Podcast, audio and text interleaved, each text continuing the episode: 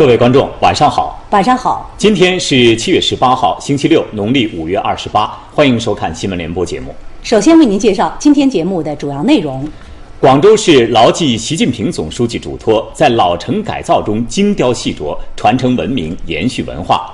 系列报道走向我们的小康生活。今天播出广州永庆坊微改造里的大幸福。哪里有殉情，哪里就有共产党员的身影。面对严峻的防汛形势，广大党员干部冲锋在前，让党旗在防汛救灾第一线高高飘扬。中共中央组织部印发《关于在防汛救灾中充分发挥基层党组织战斗堡垒作用和广大党员先锋模范作用的通知》。淮河今年第一号洪水形成，各地区各部门加强防汛救灾各项部署。系列报道决战决胜脱贫攻坚。今天来看，宁夏固原西吉县大力发展肉牛养殖产业，曾经的贫困村变成了脱贫示范村。多国人士高度评价中国经济的复苏表现，认为给全球经济带来了信心。全球新冠肺炎确诊病例超过一千三百六十一万例，美国多地新增死亡病例居高不下，医疗系统接近失控。俄罗斯国防部举行大规模突击战备检查。接下来，请您收看详细内容。习近平总书记指出，城市规划和建设要高度重视历史文化保护，不急功近利，不大拆大建，让城市留下记忆，让人们记住乡愁。如今，在广州以永庆坊为代表的历史文化街区，在老城微改造的精雕细琢中，传承文明，延续文化，焕发出新时代的青春活力。这几天，作为西关永庆坊二期工程重要组成部分的广州首个非遗街区，正进入最后的装修阶段，即将向市民开街亮相。我们永庆坊的人啊，啊，我们在这里长大的，真的哦，住了多少年了呀？六十多年了。哦，那这里变化大吗？变化很大，真的大，很开心。未识广州，先闻西关。西关永庆坊地处广州西南，历史上曾经是广州最繁华的核心城区。随着城市中心东移，永庆坊建筑年久失修。永庆坊改造既是城市更新，更是民生所需。二零一六年，政府对永庆坊一期工程提出微改造理念，就是不搞大拆大建，下绣花功夫，对老旧建筑进行修复活化。你看，这砖还是原来的砖，但是打上钢架之后呢？比原来还要结实，古建筑的风貌啊也得到了保留。二零一八年十月二十四日，习近平总书记在广州考察永庆坊时强调，城市规划和建设要高度重视历史文化保护，不急功近利，不大拆大建，要突出地方特色，注重人居环境改善，更多采用微改造这种绣花功夫，注重文明传承、文化延续。遵照总书记的嘱托，永庆坊的微改造删掉的是破败和落后，留下的是记忆和乡愁。骑楼修缮过程中，木框、琉璃窗都尽量原汁原味保留，重新刷上油漆；牌楼上的雕花彩塑均为原来保留，微改造时重新上色。我们用绣花功夫去维修啊，我们历史建筑，啊，最终的目的还是为了改善我们啊整体的老百姓的生活的环境，能够让我们的历史文化街区不仅不再衰败，而且能够焕发新机，能够注入新的活力。永庆坊还曾经是粤剧名伶的聚集区，有着很深的粤剧文化底蕴。为满足周围老百姓的精神文化需求，永庆坊新建了一座仿古园林式的粤剧艺术博物馆。每天前来参观听戏的游客和居民络绎不绝。老百姓呢来到这里以后呢，他们可以在这里找到以前的回忆。喺嘅環境好裏邊呢，我經常都同啲老婆、同啲孫啊，到處喺個位置走嚟走去，心情一天比一天舒服安樂。此外，已经开业运营的永庆坊一期吸引了近六十家文化创意、精品民宿、时尚餐饮、文化传媒等商户和企业，成为各领域创客的聚集之地。政府呢，把这个环境搞好了，这个场地搞好了，给了定心人给我们，他说你反正你就做好东西。为了不断提升人民群众获得感、幸福感和安全感，广州把永庆坊的微改造经验在全市进行推广，将人居环境较差的七百七十九个老旧小区纳入改造计划。目前，第一批三百八十个老旧小区已经改造完毕，第二批改造工作正在推进之中。改造项目惠及四十九万户家庭、一百五十七万居民。呃，那个社区呃全部的翻新，那个外墙呢也做得很漂亮，呃，路面呢也做得比较宽，大家呢经常走出来一起聊天。我在这里住了二十多年了，幸感觉到很好，幸福感满满的。在防汛抢险一线，广大党员干部冲锋在前，转移群众，守护大堤。在洪水面前筑起一道冲不垮的坚强防线，让党旗在防汛救灾第一线高高飘扬。十六号，重庆市万州区五桥河遭遇近四十年来最大洪水，河道两边上万名群众的生命财产受到威胁，当地党员干部挨家挨户组织群众立即转移。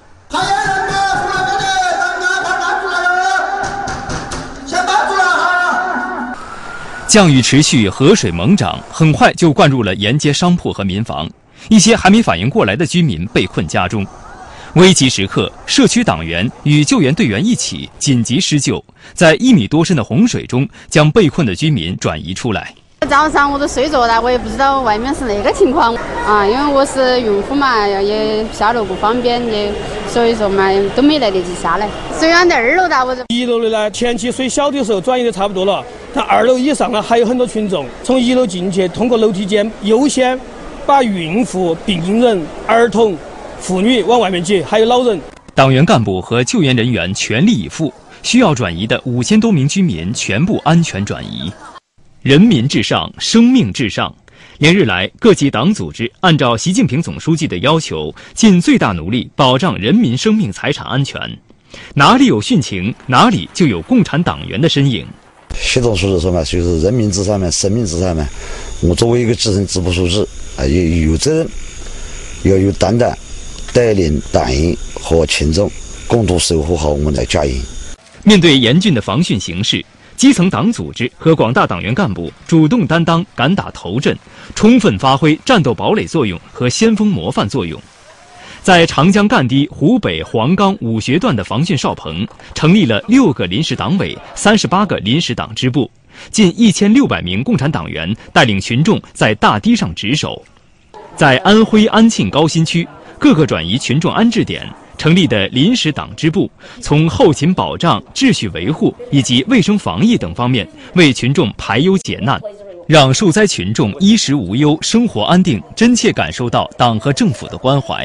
谁占了你家的业着啊？不能主任干，你到学校里去住去，都拿大路活着来的。生活这搞得好，气啊、火啊，或者那安置啊，冷水、热水、退休。转移党员最后离开，抢险党员冲锋在前。近期，长江九江段鄱阳湖修河一直处于超警戒水位，发生溃堤、漫堤、管涌的风险很大。几天前，江西鄱阳县一段围堤出现水下塌方，情况危急。七十二集团军某旅官兵立即赶往驰援，十二名党员组成突击队跳入水中，顶住湍急的水流，用沙袋加固坡岸。连续高强度作业，他们的手多处擦伤。如果连这一点泥水都抵挡不了，那我们怎么做一名合格的党员？我和我的战友们在这次洪水面前都能顶得住、顶得上。经过三个小时的奋战，堤角被压实，长约一点五公里的围堤坡面铺上了防浪布，保住了大堤。本台消息：近日，中共中央组织部印发通知，就深入贯彻落实习近平总书记关于防汛救灾工作的重要指示精神和党中央决策部署，在防汛救灾中充分发挥基层党组织战斗堡垒作用和广大党员先锋模范作用，提出要求。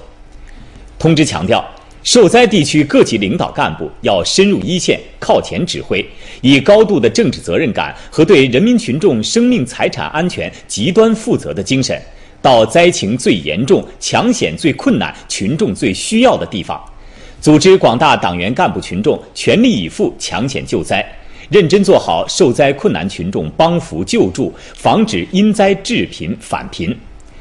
受灾地区基层党组织和党员干部要守土尽责、奋力抗灾，严格落实包保责任制，组织党员群众严防死守，推动第一书记驻村工作队就地转化为防汛救灾队，组织机关党员干部下沉防汛救灾一线，筑牢战胜洪涝灾害的坚强战斗堡垒。非受灾地区各级党组织和党员干部要心系灾区，全力支援；各级党委组织部门要在防汛救灾一线考察识别干部，指导做好发展党员工作，注重发现、及时表扬、宣传表彰基层党组织和党员先进典型，加强对防汛救灾一线干部的关心关爱。动员组织基层党组织和广大党员全力投入到防汛救灾工作中去，夺取防汛救灾斗争的胜利。本台今天播发央视快评：抓实抓细防汛救灾各项措施。淮河今年第一号洪水昨晚形成，国家防总、应急管理部、水利部等部门进一步强化防汛救灾各项部署，全力做好防汛救灾工作。受降雨影响，淮河王家坝水文站二零二零年七月十七号二十二时四十八分水位涨至二十七点五厘米，与警戒水位持平。依据水利部全国主要江河洪水编号规定，此次洪水编号为淮河二零二零年第一号洪水。截至今天十二点，长江中下游干流建立以下江段及两湖仍超警戒水位零点七六至二点二八米。目前，四川大渡河、湖北富水、江西修水、安徽水阳江、江苏秦淮河等八十八条河流仍超警戒水位。国家防总今天发出通知，要求强化巡查防守，对重要堤段、险工险段、中小水库和城市易涝点全天候不间断巡查排险。应急管理部今天召开视频调度会，要求消防救援队伍发挥专业优势，科学精准调配力量，做到快速出动、高效救援。中央气象台今天继续发布暴雨黄色预警，预计未来三天强降雨将继续影响我国江淮、江南西部等地，提醒各地做好防汛工作。今天，南方多地雨情、汛情形势依旧严峻，各地始终把保障人民生命财产安全放在第一位，抓实抓细防汛救灾各项措施。今天，安徽多地遭遇强降雨，在合肥，暴雨引发城市内涝，相关部门连夜进行抽水作业。在六安金寨县，二十多户群众被洪水围困，救援人员及时出动，将他们安全转移。受上游持续强降雨影响，淮河水位目前持续上涨。上游要通过水库削减洪峰，中游呢要做好蓄滞洪区运用的各项准备工作，下游要继续加大洪泽湖枢纽的下泄。目前，安徽共有三十五条河湖超警戒水位，防汛抗洪进入长江淮河双线作战模式。安徽省将防汛应急响应提升至一级。今天，太湖继续超保证水位，流域内主要水利枢纽全力下排洪水。我们协调江苏、浙江、上海两省一市，共同做好水利工程调度。有四十多个水利枢纽在全力的打开闸门、泵站，还有利用船闸在全力排水。江苏南京主要江河湖水位今天全线超警，长江南京站水位超历史最高水位。当地公安组建巡防队，不间断对长江大堤进行巡查。南京溧水部分群众遭灾，当地出动一百多名干警转移安置三十多人。江西防汛救灾各项工作也在紧张开展。今天上午，中州围决口成功合龙。这里是中州围决口封堵的施工现场，抢险人员克服了道路狭窄、高温暴晒等重重困难，在经历了一百一十八个小时的紧张施工，今天上午成功合龙。至此，鄱阳湖区三角连、问贵道、中州三处重要围堤决口封堵工作全部完成。这两天，江西北部还将有较明显降水过程。全省每天组织收割机七点九万台投入早稻抢收，并派出工作组赶赴余干、鄱阳等地，指导当地尽快开展受灾区和行洪区的早稻抢收抢轰。今天，湖北多地防汛抗洪抓紧进行。在黄石市阳新县，经过多天不间断连续作业，长江支流富河干堤万家村段溃口今天实现合龙。至此，阳新县富河干堤两处溃堤均已完成封堵。在恩施，持续强降雨导致长江支流清江水位暴涨，局地内涝严重。昨晚，民兵队员发现有一对老人被困家中，经过一小时紧张救援，老人被转移至安全地带。谢谢谢大家啊，都是用命在本啊。洪水还淹没了部分沿街商铺，抢险救援紧急展开。清淤泥帮我们的居民、帮我们的商铺啊整理物资。下一步呢，还要进行消杀，做到我们疫情防控和呃防汛救灾的有机统一。截至目前，恩施已组织党员干部一万两千多人抢险救灾，紧急转移安置群众三万九千多人。深入学习贯彻习近平生态文明思想研讨会在京举行。会议认为，习近平生态文明思想内涵丰富、博大精深，标志着我们党对生态文明建设规律的认识达到了新高度。坚持走生态优先、绿色发展之路不动摇，坚持依法治理环境污染和保护生态环境不动摇，坚持守住生态环保底线不动摇，努力实现建设美丽中国的战略目标。宁夏固原西吉县是国家级贫困县。萧河乡新庄村曾是当地最贫困的村子之一。从2017年开始，西吉县大力发展肉牛养殖产业，带动贫困户脱贫致富。如今，曾经的贫困村变成了脱贫示范村。走进新庄村，几乎家家户户都建有这样的牛棚。六十四岁的袁启存是村里的脱贫光荣户。不过，当初村里号召养牛的时候，他可是难啃的硬骨头。年纪也大了，嗯，也老了，去打工也打不动了，将就这就是能吃饱。袁启存的子女在外打工，他和老伴儿守着二十多亩地，每年种些小麦、马铃薯、杂粮，吃饭不成问题。脱贫，他觉得那是村干部的事儿。二零一七年，新庄村鼓励肉牛养殖，驻村工作队把袁启存这样的贫困户作为重点来突破。老袁不是不想养牛。但缺少足够的启动资金。这时，西吉县出台了扶贫政策，贫困户养一头基础母牛，补助两千元，每户可最多补五头。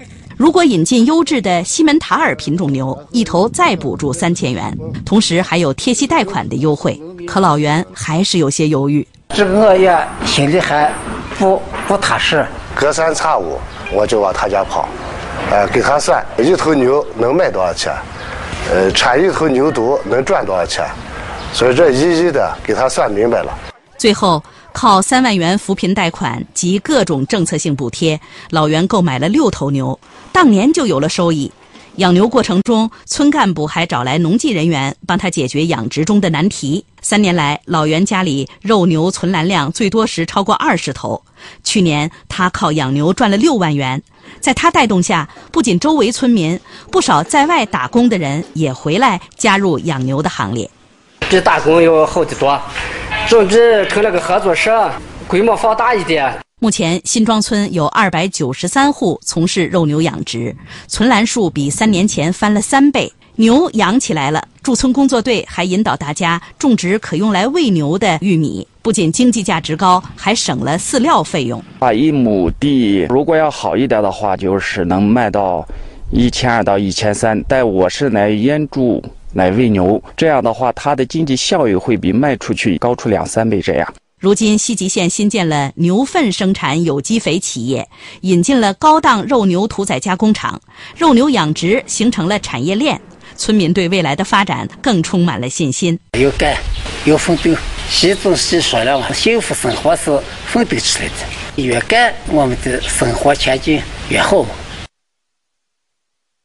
国家卫生健康委今天通报：七月十七号零至二十四时，三十一个省、自治区、直辖市和新疆生产建设兵团报告新增确诊病例二十二例，其中境外输入病例六例，本土病例十六例。截至七月十七号二十四时，现有确诊病例二百五十二例。国家卫生健康委提示：防范疫情反弹任务仍然艰巨复杂，要做好社区防控和个人防护。下面来看一组联播快讯。经国务院批准，二零二零年财政部将在境外发行一百五十亿元人民币国债，定于七月二十三号在香港特别行政区招标发行五十亿元人民币国债。具体发行安排将在香港金融管理局债务工具中央结算系统公布。上半年，我国二十九家保险资产管理机构注册债权投资计划和股权投资计划共一百五十只，合计注册规模两千五百三十三点零七亿元。截至六月底，保险资产管理机构累计发起设立各类债权、股权投资计划一千四百六十一只，合计备案注册规模三万两千四百七十一点一亿元，有力支持了实体经济的发展。今天，湖南犬牧塘水库建设工程开工，总投资预计超过一百零二亿元。位于湖南中部横绍干旱走廊，建成后将改善和新增灌溉面积一百二十一点七万亩，有效解决灌区内农村七十点二万人安全饮水问题。这是湖南自新中国成立以来的单体水利工程。这段时间，在位于北京延庆和河北怀来县的官厅水库，大批夏候鸟的幼鸟开始离巢。今年，官厅水库湿地公园监测到的栖息鸟类达一百九十一种，数量超过一万五千只，比去年夏天多了一半。目前，永定河上游和环湖一期共三十五平方公里的湿地修复已经完成，这让官厅水库周边生态多样性进一步完善。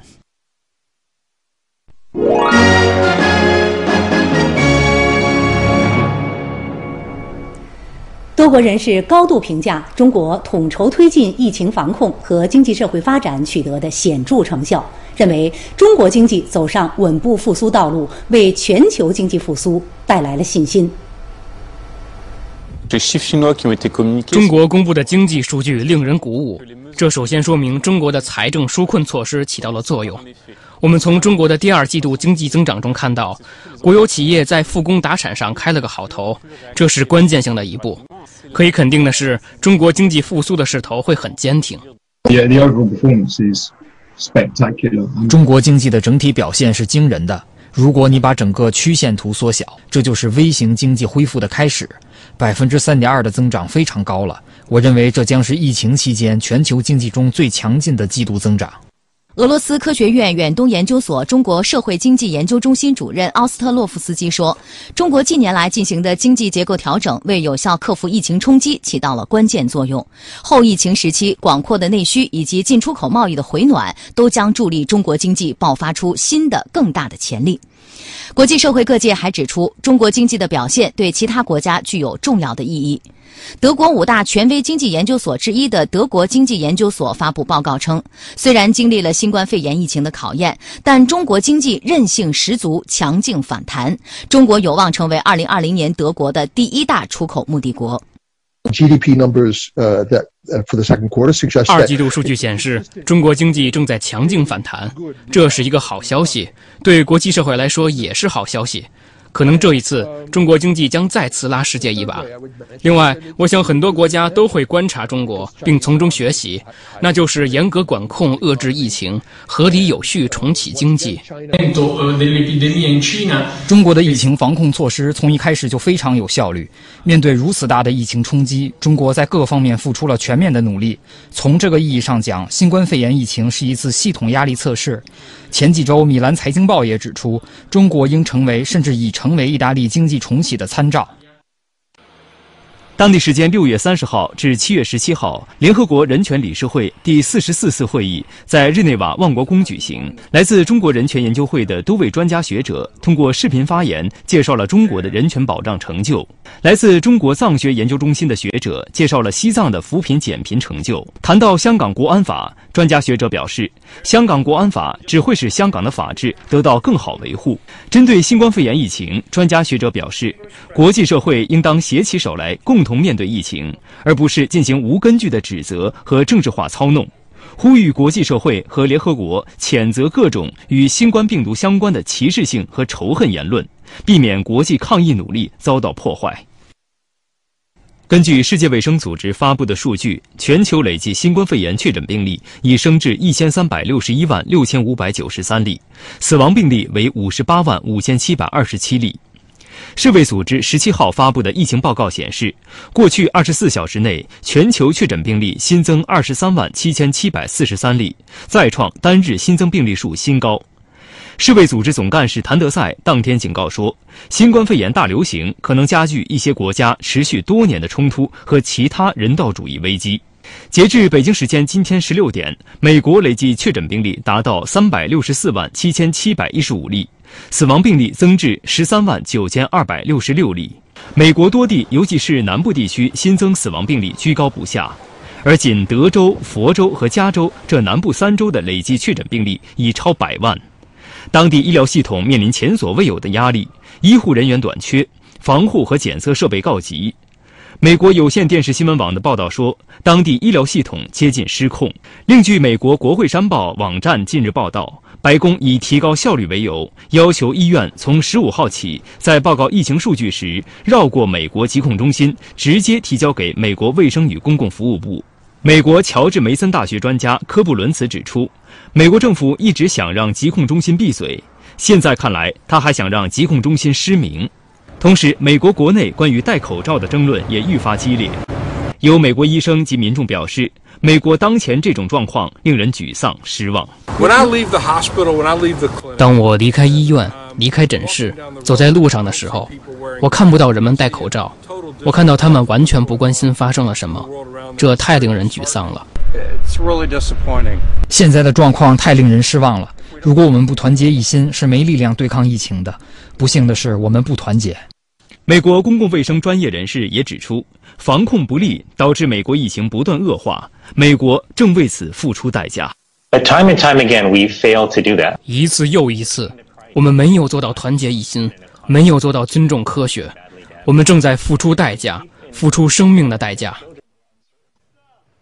俄罗斯国防部长绍伊古十七号宣布，根据俄罗斯总统、俄罗斯武装力量最高统帅普京发布的命令，国防部对俄罗斯南部军区、西部军区、国防部直属部队某部以及俄罗斯北方舰队和太平洋舰队的海军陆战队、空降部队进行突击战备检查。绍伊古介绍，此次突击战备检查是为评估武装力量在受严重恐怖主义威胁的俄罗斯西南部维护军事安全的能力而设计，同时为计划于九月举行的高加索2020军演做准备。此次突击战备检查涉及15万军人、414架飞行设备、106艘舰艇等，检查中将进行56次战术演习。十七号，美国伊利诺伊州芝加哥、俄勒冈州波特兰市等地民众继续举行抗议活动，反对美国根深蒂固的种族歧视和暴力执法问题。当地警方在波特兰街头向抗议人群投掷使用催泪弹、闪光弹等，双方发生冲突，至少二十名抗议者被捕。美国媒体报道说，当天还有联邦执法人员使用没有官方标志的车辆在波特兰追踪抗议者，已经逮捕至少十三人。自五月底，美国非洲裔男子乔治·弗洛伊德遭警察暴力执法死亡后，全美持续爆发反对种族歧视的抗议浪潮。抗议民众还要求移除多地象征奴隶制的雕像等。最后来看国际快讯。受新冠肺炎疫情影响，国际奥委会十七号召开历史上首次线上全会。国际奥委会主席巴赫表示，北京冬奥会筹备工作进展显著。协调委员会正与北京冬奥组委紧密合作。针对西方有关俄罗斯试图窃取新冠疫苗数据的说法，俄罗斯总统新闻秘书佩斯科夫十七号予以驳斥。他表示，俄罗斯不接受英国方面的相关指责，俄罗斯与这些企图没有任何关系。英国国家网络安全中心此前声称，得到俄罗斯政府支持的黑客正试图从世界各地的学术机构和制药公司窃取有关新冠疫苗及其疗法的研究数据。国际货币基金组织十七号发布对美国经济的最新预测，受新冠肺炎疫情重创经济活动影响，预计今年第二季度美国国内生产总值萎缩百分之三十七。而2020年全年将萎缩6.6%。此前一天，美国劳工部公布数据显示，美国上周首次申请失业救济人数约为130万人，这一统计连续十七周超过一百万人，累计失业人数超过5000万。今天的新闻联播节目播送完了，感谢您收看。更多新闻资讯，请关注央视新闻客户端；更多移动视频，请下载央视频。观众朋友，再见。再见。